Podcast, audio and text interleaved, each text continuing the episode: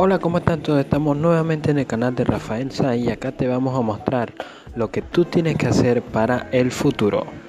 Bueno, principalmente vamos a comenzar diciendo que las personas tendrían que prepararse en la tecnología, tendrían que aprender tecnología y tenían que ser alguna persona que identifique esos aspectos innovadores para poder progresar en nuestro futuro. Y eso es lo que se está viendo en el presente. Así que, mi gente, esa es nuestra tarea que tenemos que hacer.